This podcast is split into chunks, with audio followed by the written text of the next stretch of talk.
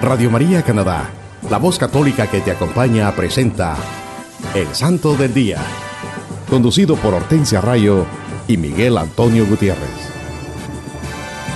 Aquí está la paciencia de los santos, los que guardan los mandamientos de Dios,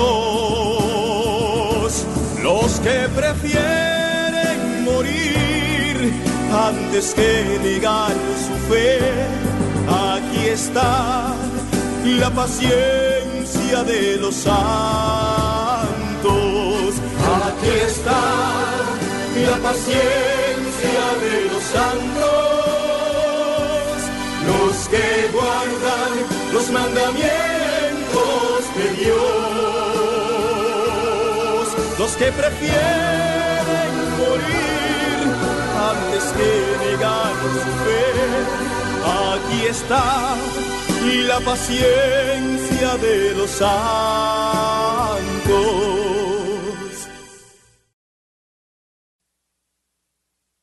Hola mis hermanos, es una bendición estar de nuevo con ustedes en este tiempo de cuaresma compartiendo la vida de los santos de nuestra Iglesia Católica en su programa El Santo del Día y Siete Minutos con Cristo. Reciban la gracia y la paz de Dios Padre y de Cristo Jesús, nuestro Salvador, desde Toronto a través de Radio María Canadá. Para los que nos escuchan en cualquier parte del mundo, también pueden ir a la internet o al sitio de Google y escribir radiomaria.ca diagonal SDD. Y esto los llevará directamente al website o sitio en internet de El Santo del Día y Siete Minutos con Cristo, donde podrán tener acceso a todos los episodios anteriores.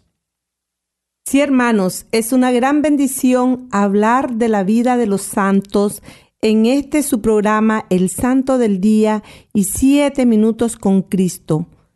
La santidad es el objetivo de la vida cristiana y nuestro verdadero propósito en la vida. Todos nosotros, hermanos, estamos llamados a vivir vidas santas. Cada hombre, cada mujer, sin excepciones alguna, independientemente de la edad, raza, situación económica o en el momento de su vida que esté pasando. Nosotros, nuestro objetivo es ser santos, alcanzar la santidad. Sí, hermanos, esta santidad no se puede alcanzar por sí solos pero si tomamos la decisión de seguir las enseñanzas de nuestro Señor Jesucristo y nos dejamos guiar y usar por el Espíritu Santo, entonces Dios nos cubrirá con su amor y su poder y podremos alcanzar la santidad. Así es, Miguel. Hermanos, Dios es el caballero perfecto, el más respetuoso. Él nos invita a participar en la construcción de su reino. Pero no solo quiere que nosotros consistamos en esto, Dios quiere que lo invitemos a permanecer en nuestros corazones y en nuestras vidas. Y que colaboremos con Él, pero con todo nuestro amor hacia Él y hacia nuestros hermanos. Él quiere que seamos sus colaboradores en este trabajo santo. Cuando participamos en el proyecto de Dios y le ayudamos a la construcción de su reino, estamos agradando grandemente al Señor.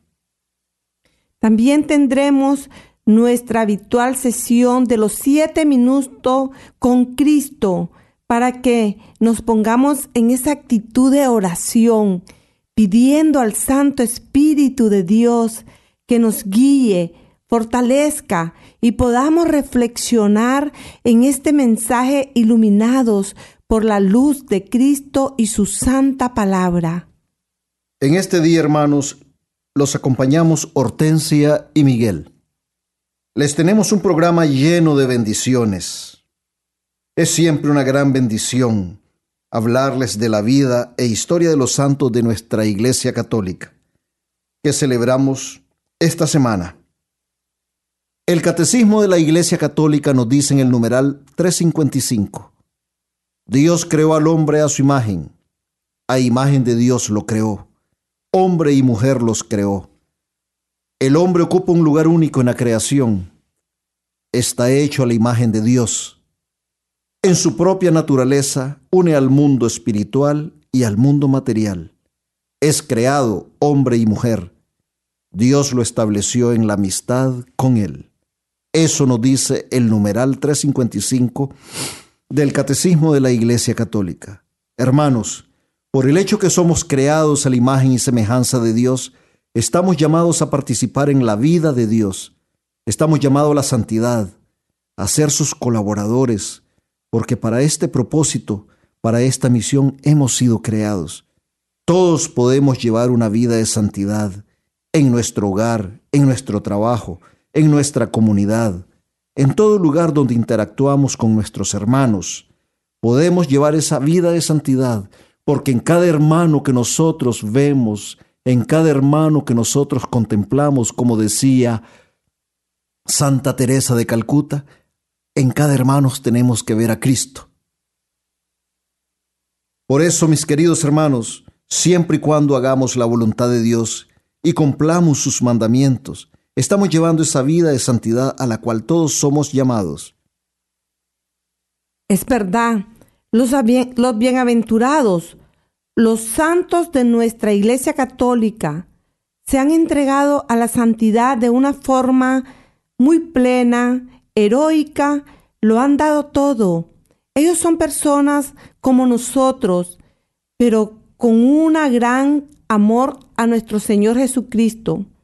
Nosotros también podemos ser santos si seguimos su ejemplo de amor, humildad, de servicio a nuestros hermanos, si hacemos de la oración una disciplina diaria, si vivimos reconciliados con nuestro Señor Dios Padre Todopoderoso, y si seguimos las enseñanzas de nuestro Señor Jesucristo, Fuimos criados para vivir en una eterna amistad con nuestro Creador, Dios Padre.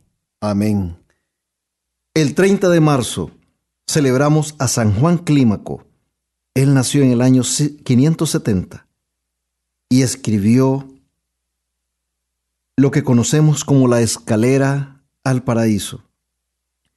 San Juan Clímaco a sus 16 años renunció al mundo para dedicarse a Dios en vida religiosa durante 40 años.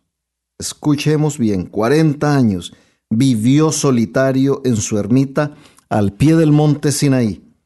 Fue tan grande su reputación de santo que el Papa San Gregorio Magno le escribía encomendándose a sus oraciones y le enviaba regalos para el hospital que tenía cerca del monte Sinaí.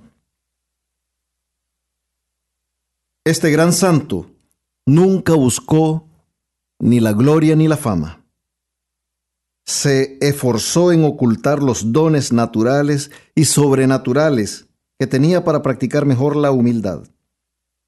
Él practicaba el silencio como medio de adquirir humildad y tomó como regla no discutir ni contradecir jamás con nadie.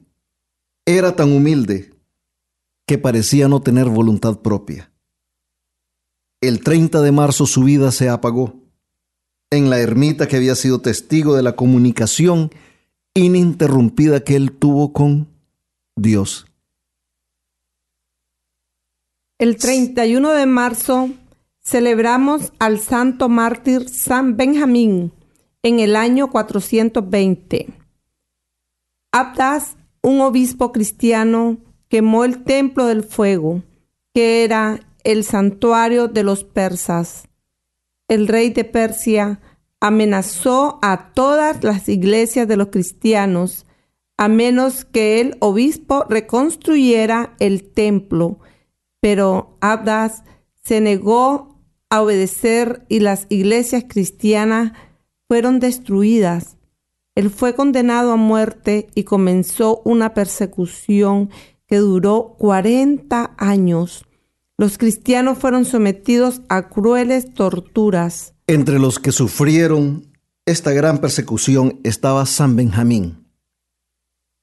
el santo que celebramos este 31 de marzo. Él, Él era, era un diácono que había estado preso por un año. Fue liberado con la condición de que no volviera a hablar de la religión de Cristo con nadie.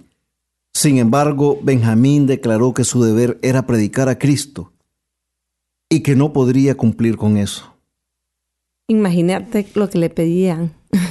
Le Eh, pidieron algo que para él era imposible hacer, porque él no paró de predicar la palabra de Jesucristo. Es increíble como siempre eso es lo que le piden a todos los santos, a todos casi. ¿Te has fijado, Miguel? Eso sucede. Que no, que no hablen de Cristo, que no evangelicen, que como que Cristo nunca sucedió acá. Y eso es lo que sucede incluso en estos días. todavía. sí. Incluso los medios de comunicación más importantes siempre están tratando de acallar la fe cristiana. ignorar siempre. Siempre están verdad. tratando de, de atacar a la iglesia. Siempre están tratando de buscar cualquier pretexto para atacar la iglesia. Siempre la iglesia ha sufrido esta persecución y ahora en estos días modernos, con tantas corrientes eh, Negativas. nuevas, negativas que existen, la iglesia siempre, y hay una tolerancia de parte de muchos medios de comunicación, como que no se atacan las cosas que se deberían de atacar, las cosas que realmente están dañando el mundo, pero se ataca siempre la iglesia. Así es. Eh, fíjate que él nunca paró de, predicar y de anunciar la palabra de nuestro Señor Jesucristo y fue apresado y después de crueles torturas, San Benjamín murió como mártir alrededor, alrededor del año 420. Fue un ejemplo de amor a Cristo, el de San Benjamín. Valientemente decidió seguir las enseñanzas de Jesucristo y no negar su fe. No lo hizo a pesar que lo habían amenazado, Así. que no profesara su fe porque iba a ser condenado a muerte, pero él no lo hizo. No lo hizo y valientemente siguió evangelizando, siguió predicando la palabra de amor, la palabra de Dios. El primero de abril celebramos a San Hugo. Él nació en Francia en el año 1053. Fue obispo, arzobispo, y gozó de la simpatía del cardenal enviado por la Santa Sede. Fue a Roma y recibió la consagración episcopal a manos del Papa Gregorio VII. San Bruno y seis compañeros acudieron a San Hugo en su empeño por olvidar las cosas del mundo, y San Hugo los llevó al desierto de Chartreuse, donde fundaron la Orden de los Cartujos. Su larga vida penitente llegó a su fin el primero de abril de 1132, después de una larga enfermedad. Fue canonizado en 1134 por el Papa Inocencio II.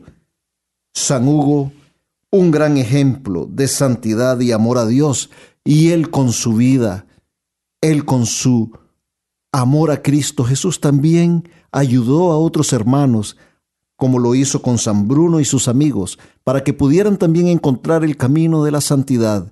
Él fue también ese faro de luz bendita para sus hermanos.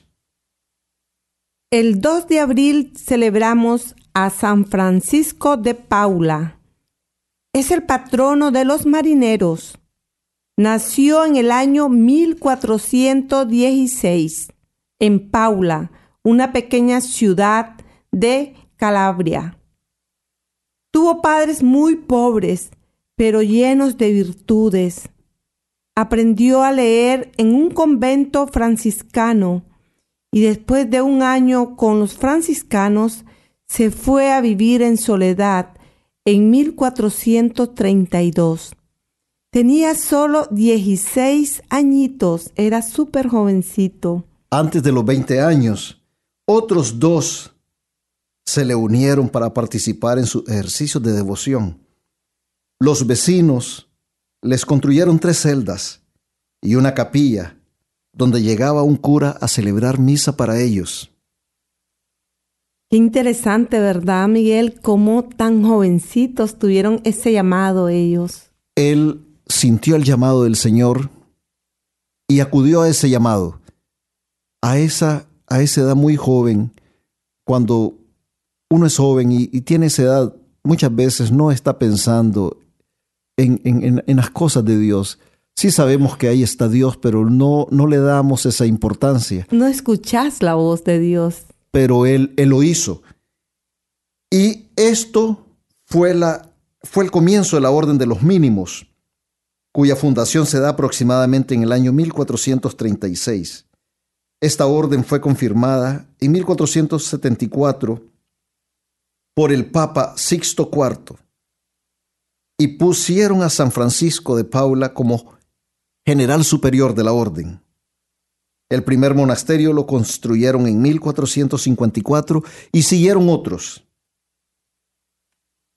Y, y en 1482, Miguel marchó a Francia obedeciendo al Papa a petición de Luis XI. El rey de Francia en ese entonces. Al que logró convertir antes de que éste muriera. Entonces estableció su orden en Francia.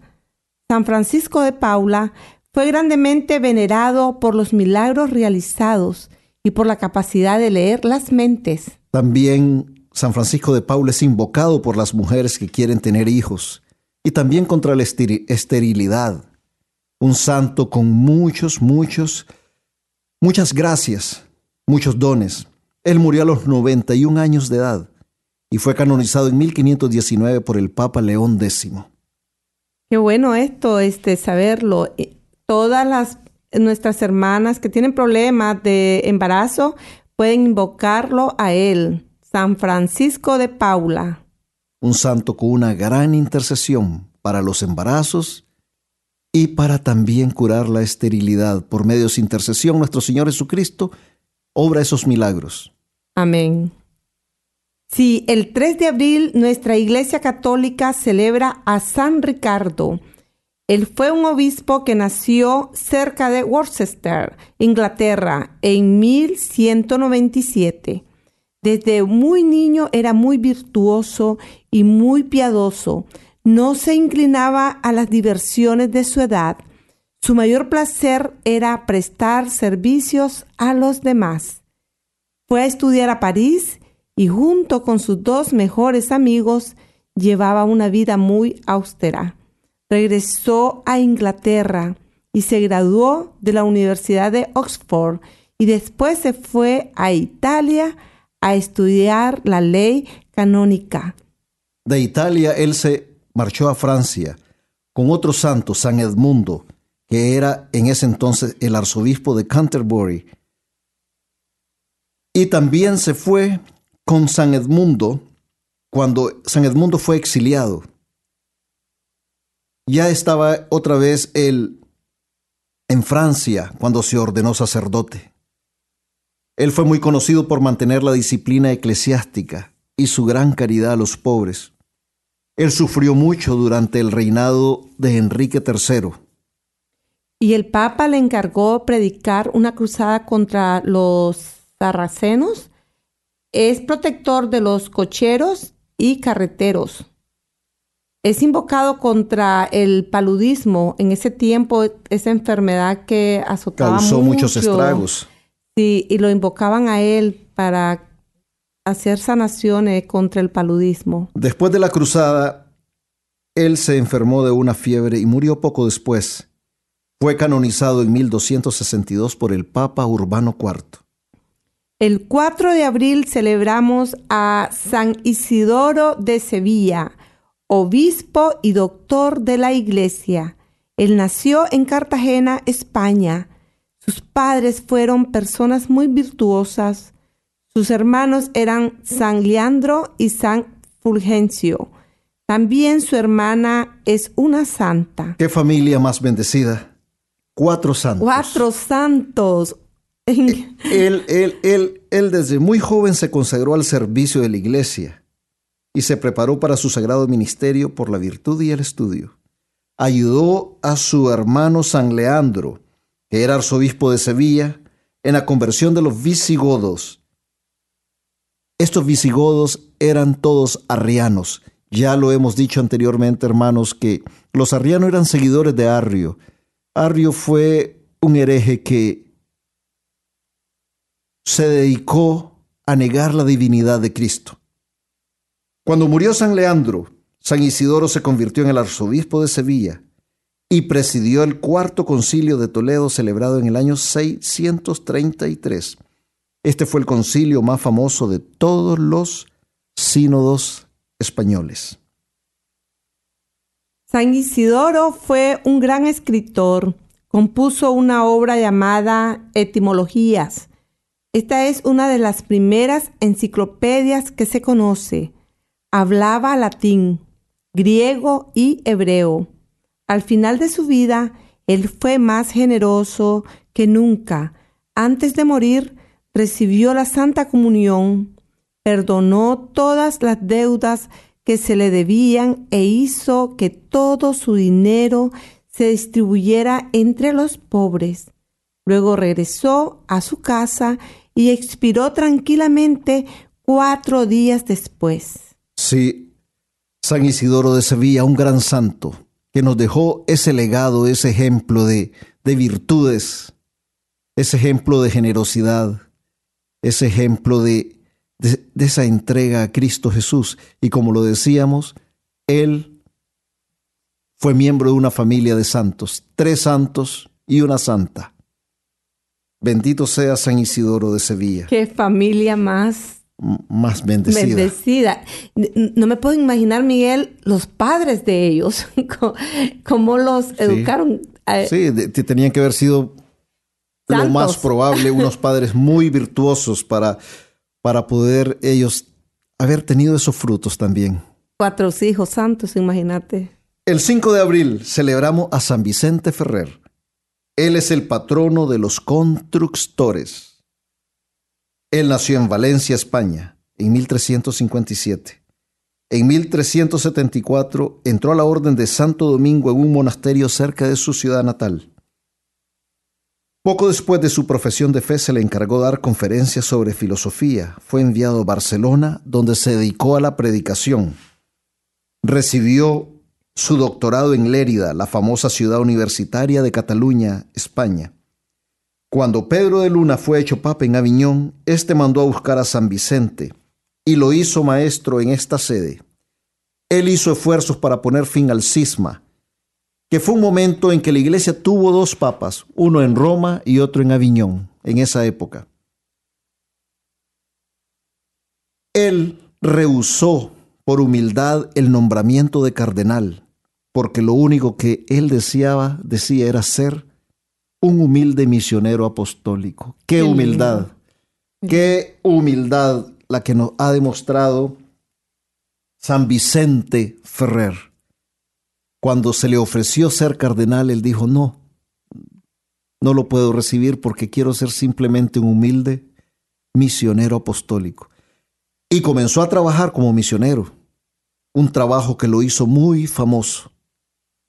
Evangelizó en todas las provincias de España y predicó en Francia, Inglaterra, Alemania, Flandes, Escocia e Irlanda. Dicen que después de sus predicaciones se, daban y sucedían muchas conversiones. Lindo. Sí, a pesar del cisma que vivía la iglesia, él era bien recibido en todas partes, Miguel. Era tan querido la gente lo perseguía. Aquí hay algo, hay algo bien interesante también, que nos habla de la gran santidad de San Vicente Ferrer. Dicen que fue una vez invitado a la parte maometana de España, a la parte donde estaban los moros, y allí predicó con gran éxito. Él vivió para ver el final de ese gran cisma de la iglesia y la elección de Martín V como papa. Murió el 5 de abril de 1419 y fue canonizado en 1455 por el Papa Calixto III. Es patrono de los predicadores. Además, se le invoca contra la epilepsia, los truenos y los terremotos. Un gran santo. Qué interesante, no sabía yo. Sí, eso. un santo con Imagínate. que tiene ese, esa comunión con Cristo para, para interceder por todas estas, eh, estas cosas que muchas veces nos, nos, nos, nos, preocupan, como es esta enfermedad tan, tan terrible como la epilepsia. y además dice es patrono de los predicadores, un santo con una gran humildad. Rehusó ser cardenal para ser misionero y llevar el Evangelio de Cristo por la mayor parte de Europa. La historia está llena de ejemplos de estos hombres y mujeres que se convirtieron en esas criaturas que han cumplido esa misión para la que fueron creados, para vivir en amistad con el Creador, para hacer la voluntad del Padre. Estas personas son las que llamamos santos. Algunos fueron padres, monjes, monjas, otros fueron personas comunes que estaban casados o solteros, otros eran ricos, otros pobres, muchos de ellos muy educados, otros no tenían del todo educación, otros eran muy jóvenes, otros eran muy viejos. La santidad es para todos. La santidad es para ti y para mí, hermano. Todos los días Dios nos invita a ser esas criaturas que han sido criadas para glorificarle, para vivir en eterna amistad con Él. Él nos creó para ser personas buenas, para dar amor y servicio a nuestros hermanos. Así es, Miel. Queridos hermanos, en este tiempo de cuaresma, reflexionemos cómo podemos cada día ser mejores hijos de Dios, mejores hermanos. La oración, el ayuno y la generosidad nos ayudarán a lograr estos objetivos. Al meditar en la pasión de nuestro Señor Jesucristo, podemos darnos cuenta el gran amor que Dios nos tiene. En la pasión del Señor nos damos cuenta cómo Él sufrió y entregó su vida para redimirnos de nuestros pecados y darnos la salvación, mis hermanos. Tenemos que reflexionar mucho en este tiempo de cuaresma acerca de la vida de nuestro Señor Jesucristo. Hermanos míos, todos nosotros tenemos que ayudar a Jesucristo a cargar la cruz.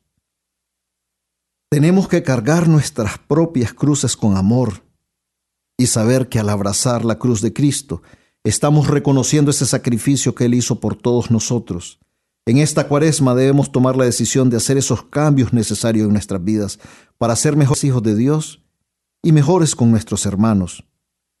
Pero el propósito de los hijos de Dios es vivir siempre permanentemente en la actitud que se vive el tiempo de cuaresma. Seguir con estas prácticas espirituales que hacemos más énfasis en la cuaresma, la oración, el ayuno y la limosna. Estos tres elementos, oración, ayuno y limosna, tienen que ser parte de un estilo de vida para nosotros los católicos, porque por medio de ellos fortalecemos y hacemos que crezca nuestra fe católica y podemos vivir en esa comunión con Jesucristo y con nuestros hermanos. No podemos olvidar que Cristo es la cabeza de nuestra iglesia y nosotros somos ese cuerpo místico de Cristo. Todos sin excepción Estamos llamados a vivir en comunión con nuestros hermanos y con Jesús. Reflexionemos en la pasión de nuestro Señor Jesucristo para que podamos apreciar ese gran sacrificio de amor que Jesús hizo por nosotros, para el perdón de nuestros pecados y nuestra salvación. En ningún momento de nuestras vidas podemos olvidar a nuestro Señor Jesucristo, crucificado en la cruz por nuestras culpas, por nuestros pecados.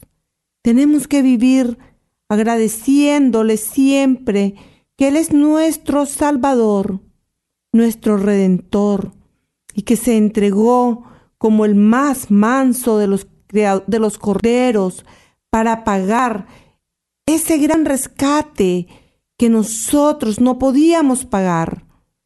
Por eso es que Él es el Cordero de Dios que quita los pecados del mundo. Reconozcamos siempre que solo Jesús tiene el poder de transformar nuestras vidas. Él ya lo hizo, lo sigue haciendo y lo hará siempre. Sí, hermanos, eso es lo que debemos siempre recordar todos los días de nuestras vidas, que Cristo Jesús, nuestro Señor, entregó su vida en la cruz por todos nosotros. Él se sacrificó por todos nosotros, por nuestras culpas, por nuestros pecados. Él nos redimió. Él nos ha dado la salvación, nos ofrece la vida eterna. En este tiempo de cuaresma, escuchemos, hermano, lo que nos dicen los santos acerca de la pasión de Cristo. San Alfonso dice que todos los santos llegaron a la santidad por medio de la devoción a la pasión de Cristo y que no hubo ningún santo que no la amara profundamente. Desde el crucifijo aprendió el arte de amar a Dios. Nuestro Señor reveló a varias santas mujeres como Santa Brígida, Santa Gertrudis, Santa Matilde y Santa Catalina de Siena, que aquellos que mediten en su pasión son muy amados por Él. Por ahora vamos a escuchar un bello canto y enseguida regresamos con más de su programa El Santo del Día.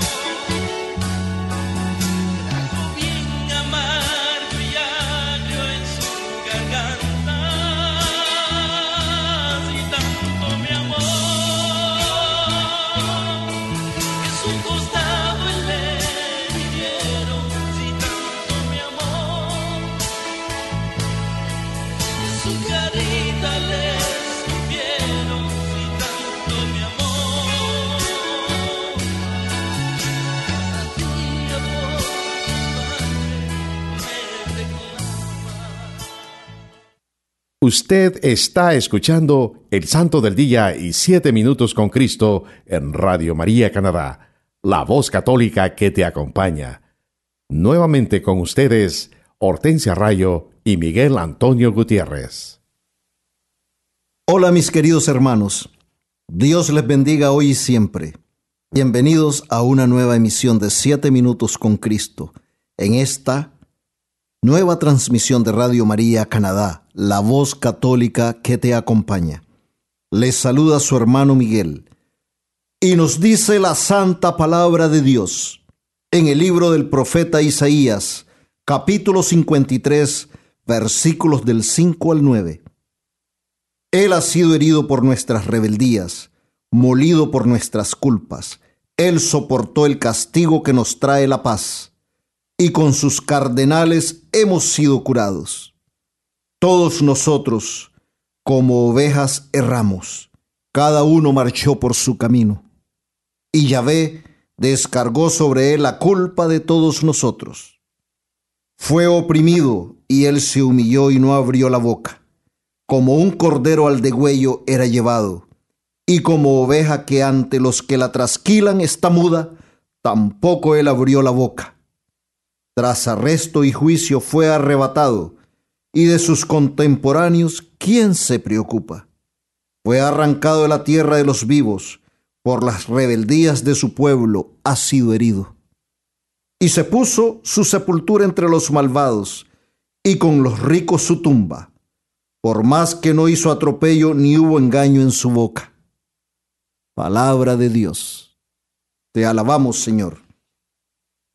Hermanos, al contemplar a nuestro Señor Jesucristo en la cruz y saber que Él fue crucificado por nuestras culpas, Él siendo un hombre perfecto, un hombre justo, un hombre bueno, que lo único que hizo fue dar amor y por obediencia y humildad cumplió con la voluntad del Padre que lo envió a morir en la cruz para darnos la salvación y redimirnos de nuestros pecados. No deja de impresionarme en lo más hondo de mi ser ese gran misterio de amor por el cual nuestro Señor Jesucristo se sacrificó en la cruz por nosotros, pecadores, porque al morir Jesucristo en la cruz, nuestros pecados fueron perdonados, pero primero Jesús tuvo que pasar por los sufrimientos más crueles, morir en la cruz por todos nosotros, todo para darnos la salvación. Queridos hermanos, desde el comienzo de la creación los hombres comenzamos a desobedecer a Dios, nos dedicamos a pecar y a ofender al Padre que nos dio la vida que nos hizo a su imagen y semejanza, que nos liberó de la esclavitud en Egipto. Encima de desobedecerle y no cumplir con su voluntad, comenzamos también a adorar a otros dioses. Dios envió a los profetas para que anunciaran su mensaje al pueblo, pero el pueblo que vivía en el pecado no quería escuchar este mensaje. Los poderosos que ejercían el dominio político, social y religioso no querían escuchar este mensaje. Estos profetas denunciaron el pecado y la idolatría, pero el pueblo no escuchó y siguieron pecando y, ofendiendo al rey de la creación. Después de muchos siglos, el pueblo de Dios siguió en el pecado, siguió pecando, y la desobediencia se hizo lo más común en sus vidas. Nuestros pecados se fueron acumulando tanto que nuestro Padre de los cielos tenía que hacer algo por nosotros, que estábamos perdiéndonos completamente. Nos lo dice la santa palabra de Dios en el Evangelio de San Juan capítulo 3, versículo 16. Porque tanto amó Dios al mundo que dio a su Hijo único, para que todo el que crea en Él no perezca, sino que tenga vida eterna. Palabra de Dios. Te alabamos, Señor. Hermanos, fueron tantas las ofensas que le hicimos a Dios que teníamos una deuda que era para nosotros imposible pagarla, impagable. No podíamos pagar esa deuda con el Creador. Solo Cristo, solo Jesús pudo pagar esa deuda por nosotros, ese gran rescate. Jesucristo fue el sacrificio perfecto para un Dios perfecto. Solo Jesús, que tiene esa naturaleza divina, podía pagar la deuda de nuestros pecados contra Dios. Es por eso que Él se encarna de la Santísima Virgen María y se hace hombre. Jesucristo tiene esas dos naturalezas, la divina y la humana. Él es Dios y hombre verdadero. Siendo solo hombre, Él nunca hubiera pagado por nuestros pecados. Pero como es el Dios, sí pudo hacerlo, porque solo Él podía pagar por todas las ofensas que le habíamos hecho al Creador, a Dios Padre. Y nuestro Padre de la Gloria lo envió al mundo a darnos la salvación, porque Él nos ama, Él nos hizo a su imagen y semejanza. Por eso envió a su Hijo para que nos rescatara de las garras del pecado. En la cruz Él vence a la muerte y el pecado él venció al enemigo porque Él nunca pecó. Por eso la cruz es signo de salvación y ahí se nos da la muestra de amor más grande que Dios nos pudo haber dado, su Hijo crucificado, para darnos la salvación. Nos lo dice la santa palabra en el libro del profeta Isaías. Él ha sido herido por nuestras rebeldías, por nuestras culpas. Él murió dio su vida por nosotros. También en la segunda carta a los Corintios capítulo 5, versículo 21, nos lo dice, a quien no conoció pecado, le hizo pecado por nosotros, para que viniésemos a hacer justicia de Dios en él, palabra de Dios.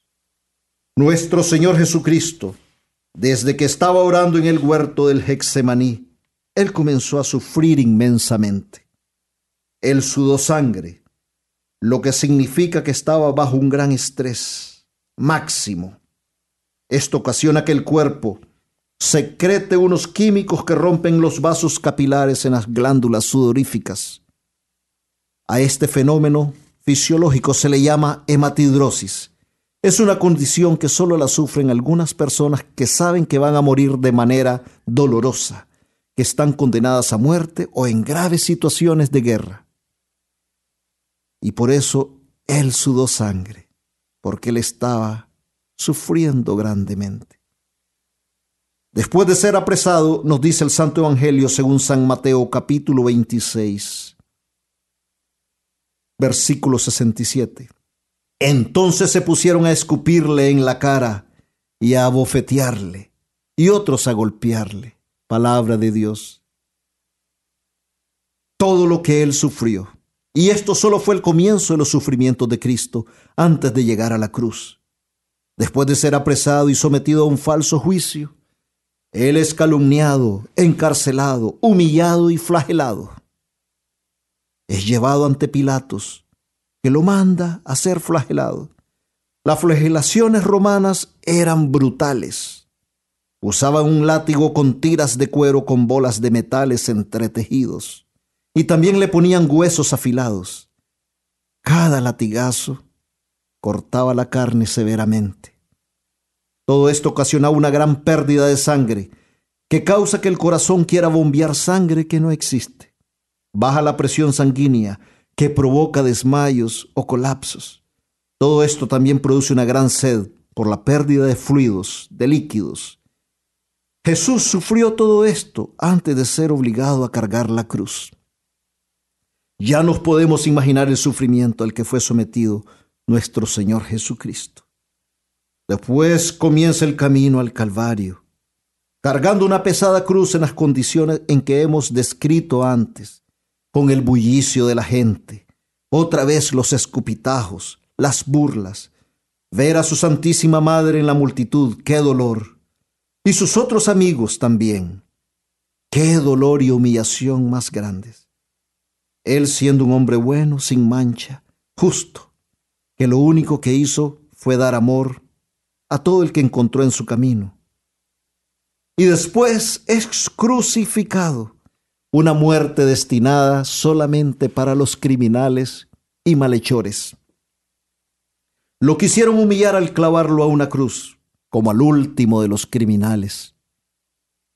Era tanto el dolor que le ocasionaron los clavos, encima del dolor ocasionado por las flagelaciones, y no olvidemos la corona de espinas y ahora cuando se padece de un dolor tan grande que no se puede describir, se le llama dolor excruciante, que se refiere a ese dolor que Cristo sufrió en la cruz. Ahí dice mucha gente, tengo un, un, dolor excruciante, que es el máximo de los dolores, el dolor que nuestro Maestro por nuestros pecados sufrió en esa cruz. Los, pero por ahí no para todo. Todavía nuestro Señor Jesucristo es tentado en el momento de la crucifixión tres veces. Nos dice la santa palabra en San Lucas capítulo 35. Los magistrados le hacían muecas diciendo, a otro salvó, que se salve a sí mismo, si es el Cristo de Dios el elegido. Primera tentación. Segunda tentación que le hacen los soldados cuando le decían, si tú eres el rey de los judíos, sálvate. Y por tercera vez es, tentado cuando uno de los malhechores colgados le insultaba, ¿no eres tú el Cristo? Pues sálvate a ti mismo y a nosotros. En el capítulo 53, versículo 7, que ya lo hemos leído anteriormente, nos dice el profeta Isaías, fue oprimido y él se humilló, y no abrió la boca como un cordero al degüello era llevado, y como oveja que ante los que la trasquilan está muda, tampoco él abrió la boca. Palabra de Dios. Hermanos, en esta cuaresma, aprendamos del ejemplo que nos da Jesús, a pesar de que fue insultado, humillado, golpeado. Todavía en los últimos instantes de su vida, que volvió a ser tentado, Él no cedió a esas tentaciones él no abrió su boca para responder a todas las ofensas que le hicieron. Dice la palabra que era como oveja que antes que la trasquilan está muda. Qué gran muestra de amor nos dio nuestro Señor Jesucristo en la cruz. Qué ejemplo más grande. Aprendamos de Él. Jesús es el modelo perfecto a seguir en nuestras vidas. Él se sacrificó por nosotros. Él es el Cordero de Dios que quita los pecados del mundo. Hermanos míos, no olvidemos a Jesucristo crucificado, clavado en esa cruz. No lo dejemos solo, no lo olvidemos ya cuando pase la cuaresma, porque Él siempre está ahí en esa cruz, ofreciéndonos su amor, la salvación.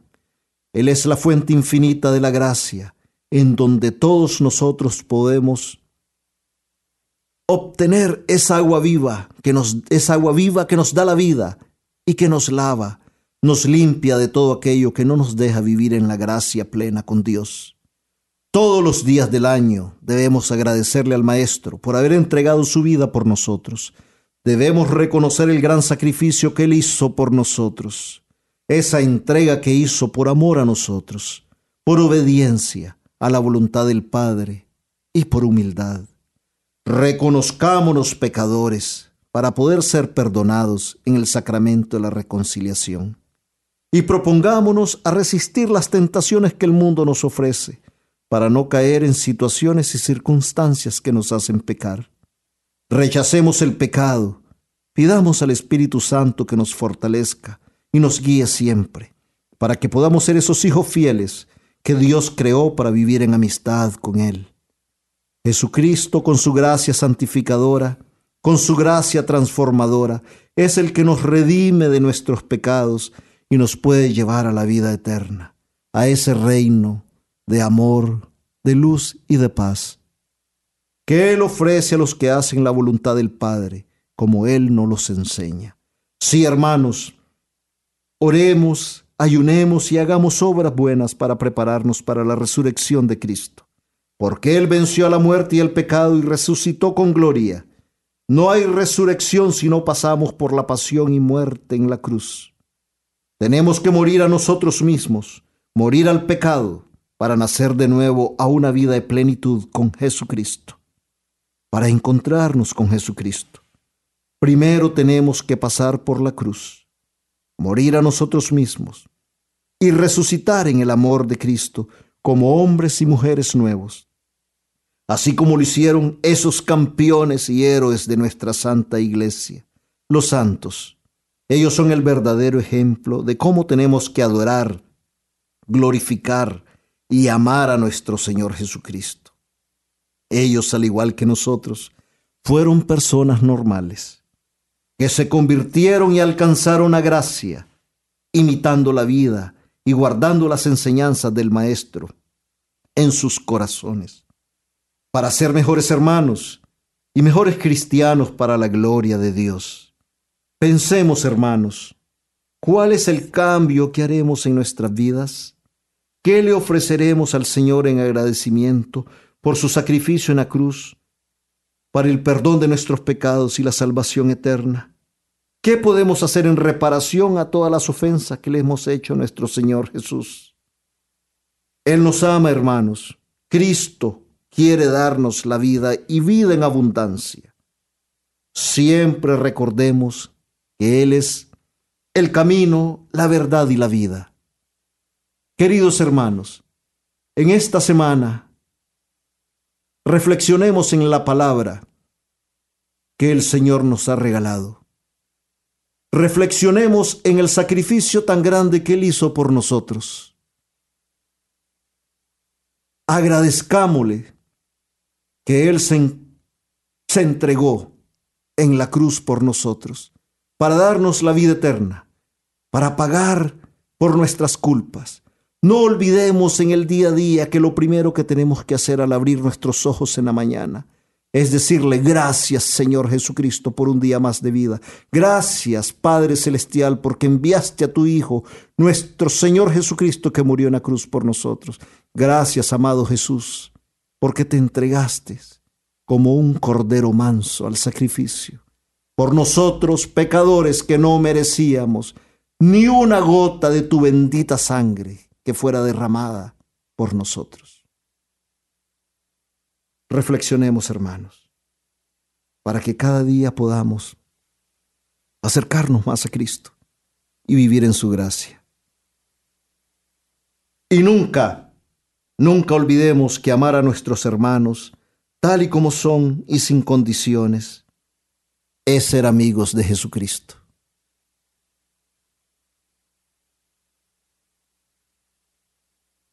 Gracias por escucharnos.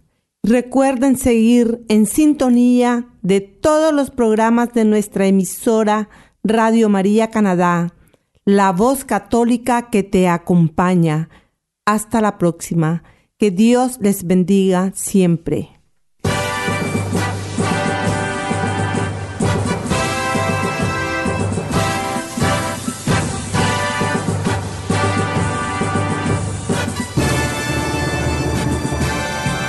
Aquí está la paciencia de los santos